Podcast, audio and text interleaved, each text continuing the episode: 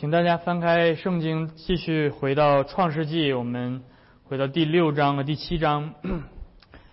今天我们来继续思想上帝在旧世界当中所施行的审判和拯救，借着洪水。我们今天就拣选两段经文来读，特别今天关注到方舟的这个建造和。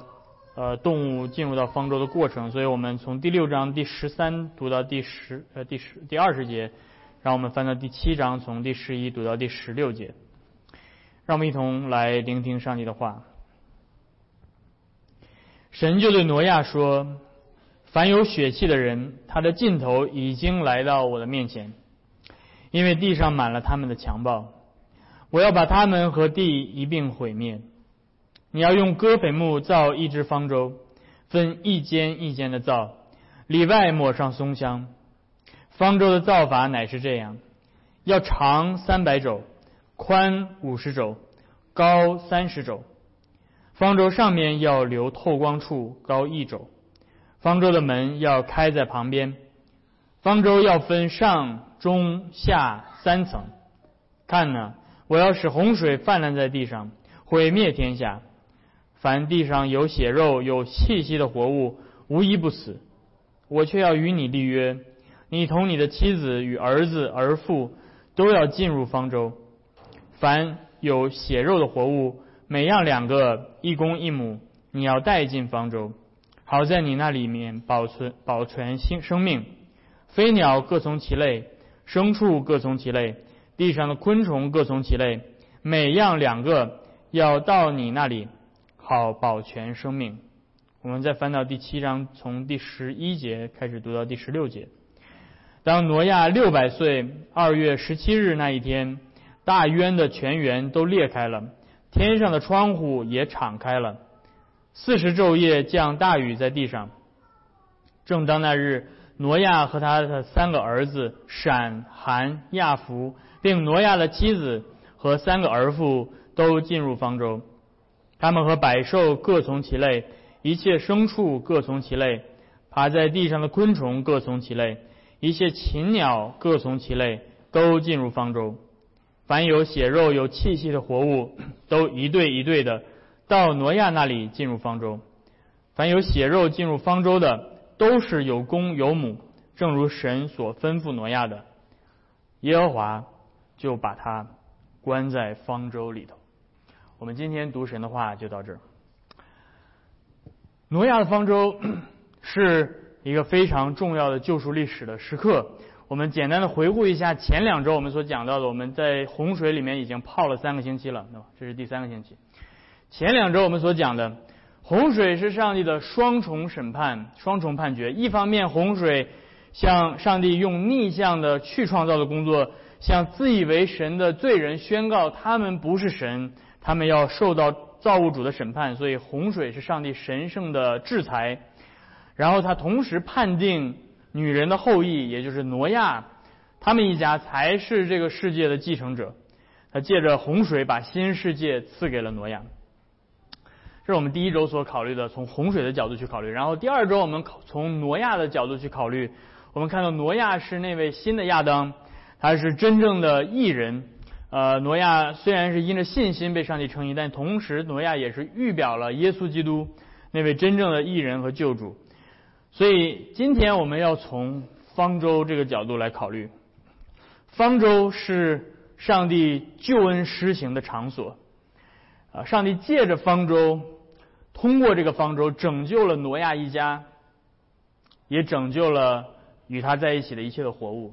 所以你可以试想一下，如果没有方舟，就算挪亚是上帝所喜悦的艺人，挪亚也是一样会在洪水当中会失丧他的性命。但是借着方舟，啊，挪亚和一切的活物得以存活。那么方舟到底是什么？方舟到底是什么？呃，如果你看到对吧，坐在第一排的我的小儿子今天把他的方舟拿来了，对吧？他要向你们展示一下方舟到底是什么。有的时候，我们想到方舟的时候，你们我们想到的场景就是儿童圣经里面画的一艘大船，对不对？啊，一艘大船。然后今天很多圣经考古学人去去找这个方舟，就找到底哪个地方有这个船啊？你去看这种方舟纪念馆里面展示的都是这种船的形象，但是这一点只是没有完全没有任何的圣经的依据，这是我们发挥自己的想象，认为说哦，如果在水里的那就是船，所以我们就照着我们今天想的船的样子去想象方舟应该是什么样。但是弟兄姐妹们，我们需要知道，圣经从来没有跟我们说这是一艘船。圣经说这是一个方盒子，啊，从这种形象上，我们需要纠正我们的思想，而不但从形象上、从形状上，我们需要知道，圣经的启示从来不是孤立存在的。这个方舟不是平白无故就造成这个样子，它在整个救赎历史当中有着非常重要的前后的联系。所以我们今天要来思想这个方舟到底意味着什么。我们先要从这个方舟和到此为止，从与前面的启示有什么关系？特别着重的去来看方舟与创造之间的关系。OK，方舟与创造之间的关系。然后接下来我们要来从整本圣经之后的启示来看方舟与后面的启示有什么关系？我们知道创世纪是摩西写给以色列民的，所以以色列民知道他们当时面对的一些上帝之后的启示的内容，所以。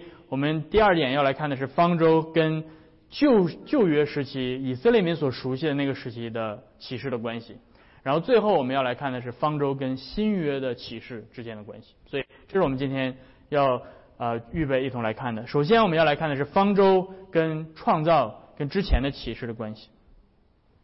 首先我们从第六章看到方舟记载方舟的这个设计的过程。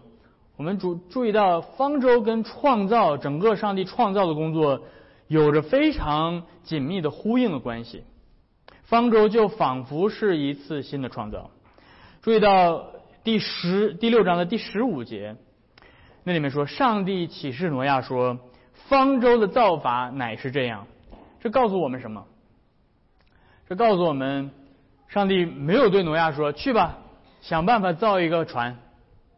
没有，上帝说这是方舟的造法，所以方舟的设计者是谁？是上帝。挪亚说了不算。挪亚不是说方上帝说你自己想办法吧，找你最想最喜欢的设计图案，找你最喜欢的这种呃造法，然后你自己去造。不，上帝说我来告诉你这东西怎么做。所以，上帝是方舟的作者，终极的作者。就像上帝起初创造天地一样，这个世界是按照上帝的设计来做的。这个世界不是按照我们的想法来运转的，这个世界是按照上帝的意思来运转的。这是一个对吧？你说这个可能看起来不是那么强烈。接下来第十六节上上面说，方舟上面要留透光处，那。这个词是在整本圣经当中只出现过一次，所以很多学者不知道这个词到底是什么，在有很多的争议。传统上认为这是在一个平板上噔噔噔噔噔噔噔打一堆小孔，啊，这是透光的地方。啊，那现代的学者一般比较倾向于认为这个词指的是屋顶，是一个呃斜的这个屋顶。那我也不知道到底是什么啊。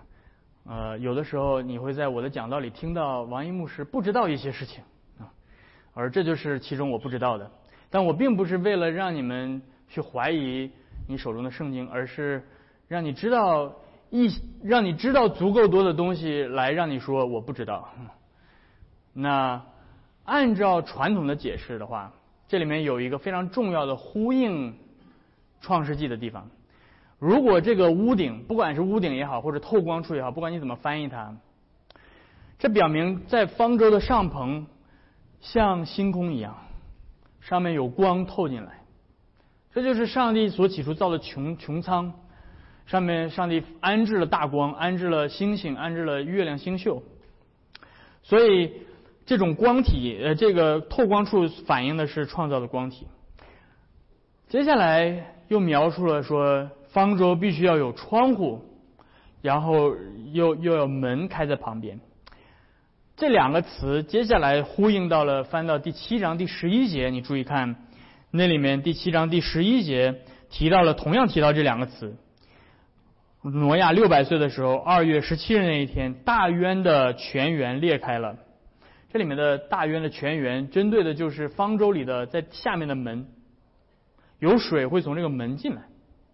然后上面写着天上的窗户也开了，对应的这个词同样的是方舟的窗户，上面开个口，下面开个口，所以方舟的结构呼应的是整个上帝所造的这个世界。而更直观的，你会看到，当洪水毁灭这个世界的时候，方舟承载了一切受造物，飞鸟、牲畜、昆虫、人类各从其类，居住在这个方舟里，仿佛起初上帝造的世界一样，仿佛那个伊甸乐园一样，以万物都和谐共处着。而挪亚的角色，我们上一周看到了，就是那位新的亚当，方舟就是新的。上帝所造的世界，那个新的伊甸乐园。所以，我们看到了这个方舟不是简单的一艘船而已。方舟是在上帝再一次创造这个世界的时候的那个原始的宇宙的样子。那你说，这到底对我们理解这个方舟这个事件有什么意义呢？对我们到底来说有什么意义？这对我们来说有非常多的意义。啊，当然可能对对我们没什么太大意义。这不是告诉你下一次你要去这个 San Diego 出海的时候要找一个什么样的船，对吧？这不是说你你接下来你要造一个跟挪亚一样的船不？但是对于我们理解呃理解我们今天到时候我们会在第三点上更明显的看到。但是现在我们需要去思想，如果方舟是代表着新的宇宙，代表新的受造界。如果挪亚是新的亚当，那意味着什么？创世纪第一章、第二章，如果你们之前听过我讲那两章的时候，你们知道整个宇宙被造是什么？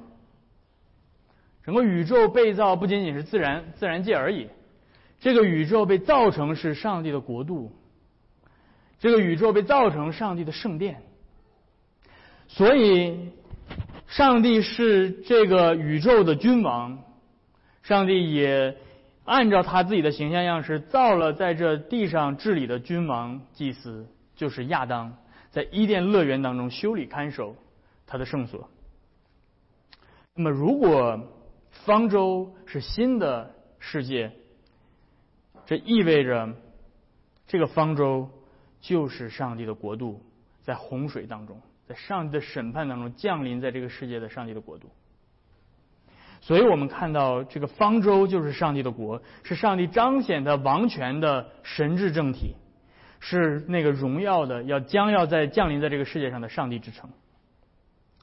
所以在洪水审判的这个场景当中，我们看到了上帝的两个国度，两个国度，一个国度是在方舟之外的国度。的确，上帝创造了万有，所以在方舟之外都是属于上帝的国度。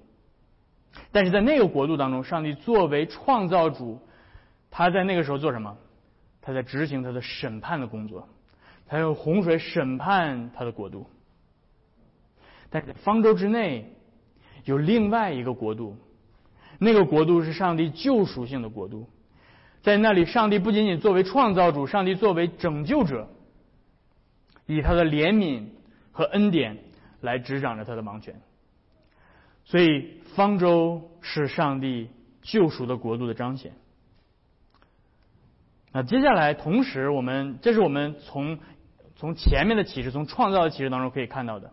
那么接下来我们要延伸到方舟跟后面的以色列民所熟悉的，他们出埃及之后，他们建造的这些呃立位祭司这些圣殿，这些到底方舟跟这些东西有什么关系？我刚才已经提到了，如果说整个受造界是上帝的国度，也是上帝的圣所，那么我们接下来就要从圣所这个角度来看，方舟是耶和华的圣所。方舟是一个方形的盒子，还记得我刚才提到了一个方形的空间。创世纪第六章第十五节记录了这个长宽高，长三百，宽五十，高三十。那如果你熟悉圣经的话，或者如果你是当时的以色列民听摩西这样说，在你所生活的那个环境当中，还有什么是方形的空间？还有什么是方形的？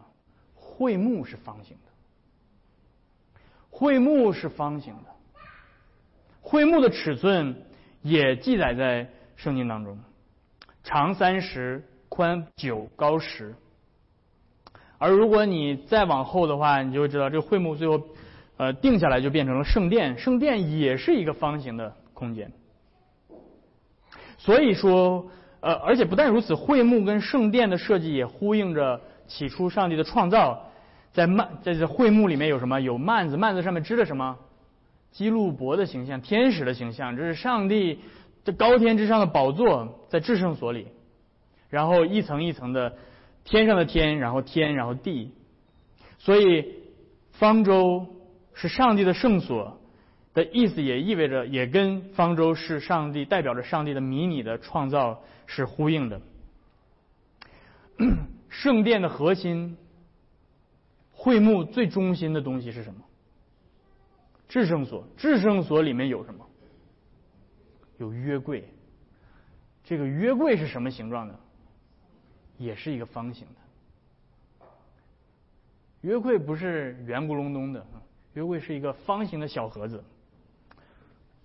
在犹太拉比米士拿的解释当中，虽然方舟在在旧约圣经我们读到的希伯来语的旧约圣经当中，方舟这个词 tava 和约柜那个词 aron 是不一样的，是两个词，但是在米士拿。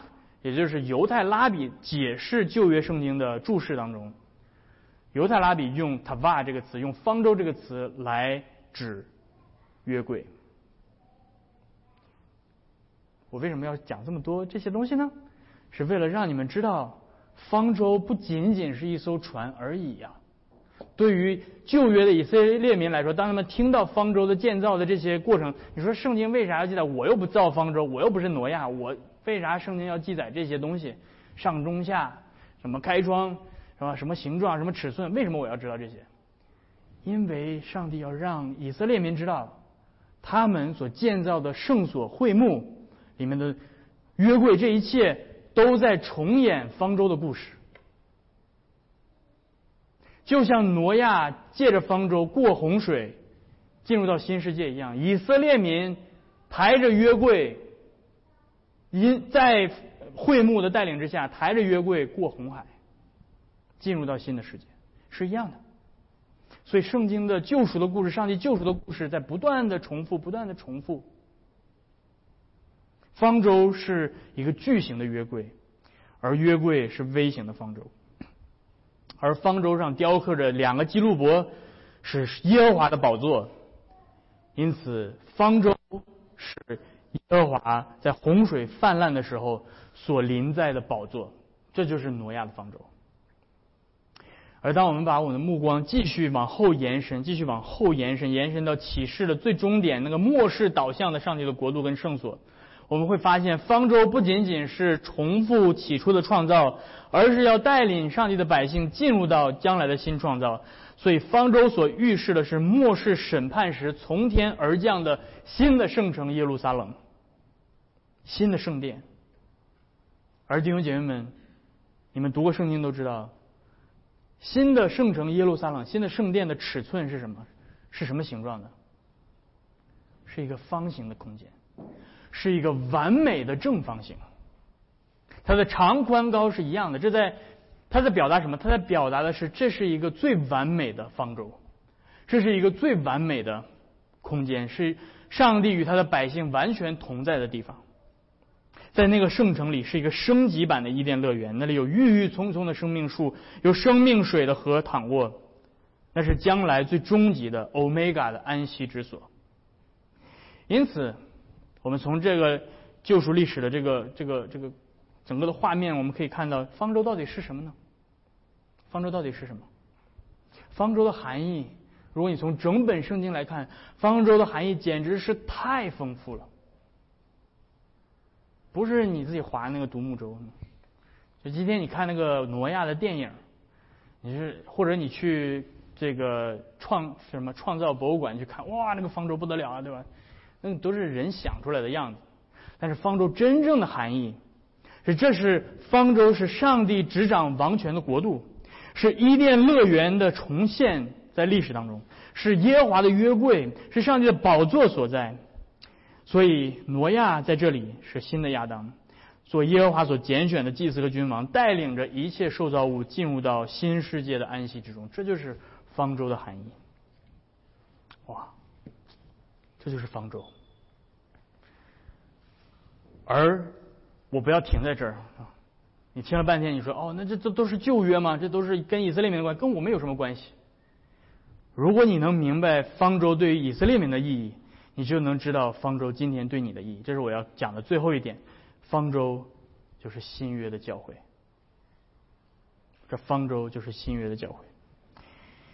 这方舟是耶稣基督那位真正的幕后的亚当，在今天这个幕后的时代、末日审判即将降临的时代，在地上所打造的救恩施行的场所，就是教会，新约的教会。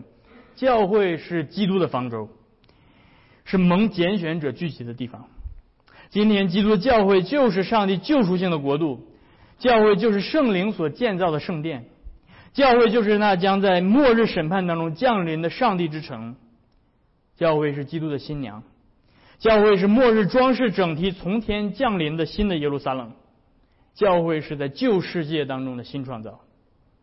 所以今天弟兄姐妹们，你听到了方舟的信息，你需要知道：当今天你因着信心倚靠耶稣基督，你借着水受洗归入到他的教会。你就是等于进入到了方舟里，你成为上帝国度的子民，你成为新创造的继承人。今天，基督在方舟里不断的供应给你充足的属灵的食粮，维持着你的生命，直到那洪水过去，新创造的到来。所以，弟兄姐妹们，这是今天我们应当理解教会的方式，因为今天我们对教会的理解，包括许多的基督徒。包括许多的教会领袖对教会的理解是过于肤浅的，很多的人是包括对吧？你今天不用谈基督，先谈世界世人对教会是怎么看的？一个一个非信徒，当他从不是从一个信仰的角度去看待教会的话，他会认为教会什么？他是从一个人的角度去看教会，对不对？而不是从圣经启示的角度去看教会。人们会说，教会就是一群因着有着相似的信仰、宗教信仰，有着一些嗯共同的爱好、共同的这种宗教情怀而自发组织起来的宗教团体。这是今天大部分的人对教会的看法。教会如果从这个角度来看的话，很不幸的是，这也是非常多的，特别是海外华人教会，对吧？因为你好不容易出了国，对吧？举目无亲。旁边又没有你的好兄弟、好伙伴，唯一你能跟着走的比较近的，就是跟你来自同一个地方的人，对不对？所以这些人慢慢慢慢就聚在一起，然后他们说：“哦，那我们都是基督徒，那我们就做一个教会吧。”很多教会就是这样出来的。而如果我们只是从这个角度去理解教会的话，那么教会看起来就会像一个同乡会，像一个俱乐部，像一个。今天比较流行的 community，教会要讲究社区、社群 community。教会最重要的就是大家关系比较好，在一起吃，在一起喝，在一起玩，大家能够一起出去郊游，一起烧烤，一起做一些很多可能更好一点，做一些社区服务，给穷人送点粥，扶老奶奶过马路等等，这些就是教会所所做的事情。但是如果我们回到上帝的话语去认识教会，如果你今天听到了上。挪亚的方舟到底是什么？挪亚方舟不仅仅是一艘船而已。挪亚的方舟是上帝的国度，挪亚的方舟是上帝的圣殿，挪亚的方舟是耶和华的宝座所在。你就知道，今天你不能把教会单纯的当做是社区而已，因为教会和方舟一样，是耶和华的宝座所在，是上帝的国度，是上帝的圣所。所以，如果我们明白这个，我们就知道教会到底应该该做什么。教会既然是救恩施行的场所，我们就知道，我们只有在这里才能够寻求真正的拯救。这就是教会所做的最重要的东西。教会之所以存在在这个世界上的目的，不是为我们提供一个温暖的社区。教会存在在这个世界上的唯一的目的。是要向悖逆的世界宣讲，洪水来了，上帝为你提供了这条救恩的方舟，你们要进来，要躲避耶和华的愤怒。唯有借着耶稣基督，你们才能得救。这是教会唯一的存在的原因。如果教会把社区做的非常的热火朝天，活动非常多，对吧？从周一到周五，对吧？周一烧烤，周五郊游，是吧？周周周三有各种的儿童各种服务，什么都有。但是这个教会没有耶稣基督的福音，没有耶稣基督拯救的福音，它不叫教会，它不是教会。它的确为人类社会做出了很大的贡献，但是它不是教会。因此，弟兄姐妹们，我们需要回到圣经来，来明白，特别是从方舟的这段记录来来去想。对吧？今天很多人会说：“哎呀，如果如果你像你那么说的，对吧？这这个这个教会就只是按照圣经所说的，耶和华吩咐挪亚这么这么造，然后挪亚就这么这么造，挪亚一点创意都没有了，对吧？那这个方舟不是很吸引人呢，对吧？我们这个教会人数不增长，人数不，我从来不信这个，我从来不信，如果你只是宣讲福音，教会不会增长。”今天我们在神学院，对吧？在很多这种神学院所学的教会增长学 （Church Growth Method）、Church Planting，很多这种 Church Growth Method 出来的，教你怎么去，对吧？弄 Community，好像唯有 Community 才能增长，没有 Community 教会就不增长。谁告诉你的？圣经哪儿说没有 Community 教会就不增长？圣经说没有基督的话。我的羊听我的声音。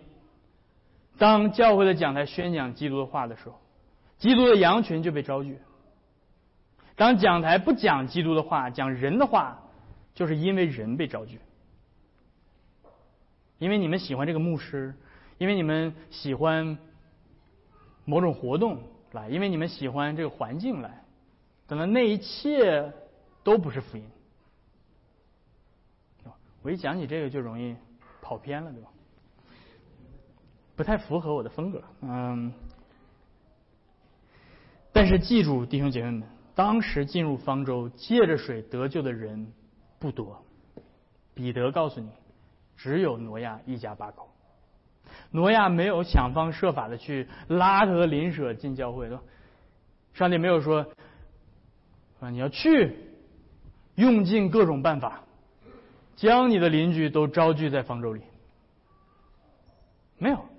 上帝说：“唯有你和你的全家才能得救。”我不管他们，他们是弯曲悖逆的时代。上帝给挪亚设计的方舟很不符合我们的想象，你知道这个方舟啊，我不断重复，这个方舟不是船。这个方舟里面，上帝没有设计船桨。这个方舟里面，上帝没有设计船舵，掌控这个方方舟这个船到底怎么走在水里。挪亚进入这样的一个地方，他一点控制力都没有。挪亚没有办法在洪水这么翻腾的过程中，挪亚说：“摇桨啊，同志们，跟我一起摇啊，我们要朝着下一个目标，对吧？我在上面掌舵，对吧？来一个，对吧？像我们还有 steering committee，对吧？我们怎么掌握这个这个这个这个船舵？什么都没有。”挪亚在方舟里面就是这样的，嗯，嗯，咚，就是随着水来回摇晃，一点掌控力都没有。为什么？今天有多少时候教会的领袖觉得他们可以掌控教会到底往哪儿走？教会应该用什么样的 strategy？用什么样的 grand master plan？还要叫这个教会建造成？这个影响这个社区的一个山上的城，一个灯台，天天听这种打鸡血的话，你觉不觉得很累吗？为什么我的教会要非得要成为灯台？为什么我的教会非得要成为什么 flagship 旗舰店？我我们没有办法控制教会，我们不是教会的主。我们不是方舟的主，挪亚不是方舟的主。挪亚控制不了方舟要停在哪儿，上帝把方舟停在了他要方舟停在的地方。挪亚只需要听上帝的命令，而上帝的主权会招聚他想要招聚的对象。创世纪第八章第。创世纪第六章第十九节，那里面上帝给挪亚一个命令。当你听到这个命令的时候，我不知道你是怎么想的。有的时候可能我们读圣经的时候没有仔细的去想。第六章第十九节，神命令挪亚说：“凡有血肉的活物，怎么样？有气息的活物，每样两个，一公一母，你要带到方舟里来。”哇！你听到这个命令，你有没有感到绝望？反正我是挺绝望。你要是挪亚的话，你绝不绝望？上帝命令你现在把全天下、全世界所有的动物，每样两个，而且还得是一公一母，全都带到方舟里来。你能做到吗？挪亚能做到吗？挪亚得想：我的天哪，耶和华呀，主啊，你这个命令实在是太难实现了。我得用什么办法走遍全地？对吧？我得把这个动物给逮着，还得给它把冰箱门打开，把笼子门打开，我得把它塞进去，而且还得一公一母，这个，然后再把它运到方舟里来。我的天，这个是个巨大的工程。我我让我自己一个人怎么实现？我造个方舟就已经很很不得了了，我就造一个那么大的方舟。你现在又要让我去把这些动物都搞过来，我怎么搞啊？你能体现出？弟兄姐妹，这是宣教学，看到吗？这就是 mission missiology。上帝在给挪亚一个不可能的任务，就像耶稣临上临临升天之前给使徒们一个不可能让他们自己完成的任务。耶稣说：“去吧，让万民做我的门徒。”使徒们吓死了。我们就十二个人，你让我们去让万民做你的门徒，怎么可能？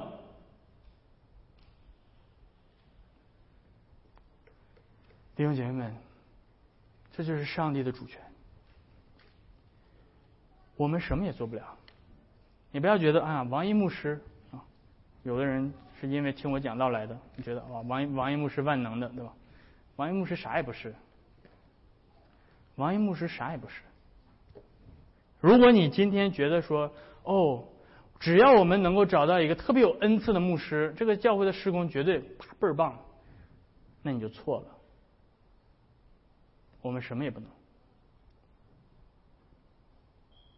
但是我要让你看到的是第七章第八到第九节，那里面告诉我们，当洪水即将来临的时候，洁净的出雷，不洁净的出雷，飞鸟，并地上一切的昆虫，都是一对儿一对儿的，有公有母，到挪亚那里。进入到方舟，正如神所吩咐挪亚的。最后，弟兄姐妹们，上帝吩咐挪亚去让挪亚做的事情，上帝替挪亚做到了。上帝亲自把那些他拣选的活物一对一对、一公一母、一个也不少的都带到了方舟来，挪亚。一根指头都没动，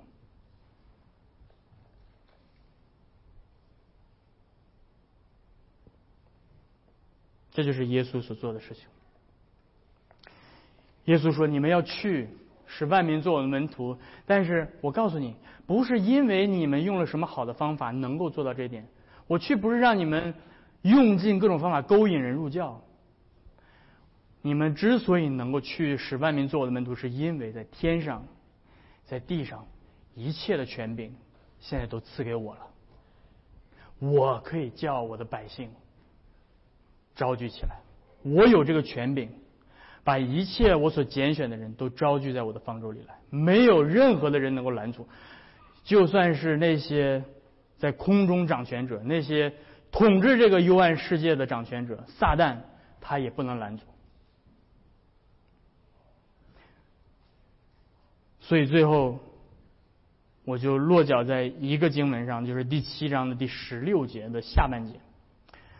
那里面说：“凡有血肉进入方舟的，都是有公有母，正如神所吩咐挪亚的。”然后第十六节最后他说：“耶和华就把他关在方舟里头。”弟兄姐妹们，上帝要拯救的计划一定会实现，没有一只动物被落下。没有一一个寒，没有一个昆虫被落下，没有一个土地里面的钻的蚯蚓被落下。然后，当这一切上帝所预定的都进入到方舟之后，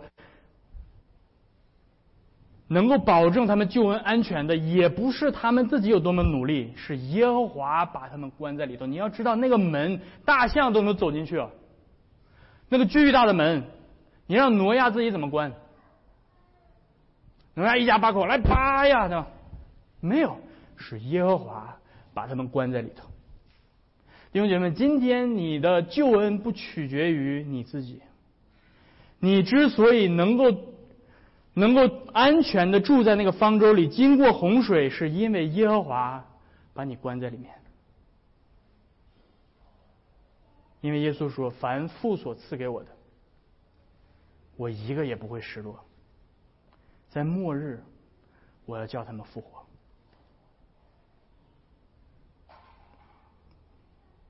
因此，弟兄姐妹们，今天最后我要总结一下：今天这个救恩的方舟的大门还在敞开着，趁耶和华可寻求的时候寻求他。弟兄姐妹们，今天不是审判的日子，今天是拯救的日子。今天，一切投靠耶稣的，在末日审判来临的时候，你不会羞愧。所以，让我们坦然无惧的在这方舟里，切盼我们的救主再来，带我们进入到那个新的世界。我们一同低头来祷告。天父，我们来到你的面前，我们感谢你，不是因为我们自己的智慧，不是因为我们自己的伎俩。我们的策略，而是单单的因着你自己、你的旨意、你所喜悦的，你在万古以前就已经拣选的，因着你，你把我们招聚在这救恩的方舟里，你所拣选的人一个你也不会失落。主要为此我们感谢你，我们的救恩的最终极的安全感是来自于你，主你也赐给我们这位救主。我们的耶稣基督，他已经为我们打造了救恩的方舟，在这弯曲背逆的末世，等候洪水降临的时候，你把我们招聚在一起，就像你曾经招聚那些活物、那些动物一样，一对一对，有公有母，一个也没有失落。说因此，我们可以安然的躺卧在你的恩典当中，知道我们的得救的盼望是真实的。主要求你继续。借着你的圣灵来坚固我们的信心，借着你在教会里所设立的圣餐来坚固我们，好叫我们能够呃真正的知道，确实的知道我们得救的确据。听我们的祷告，我们这样祈求是奉靠耶稣的名，阿门。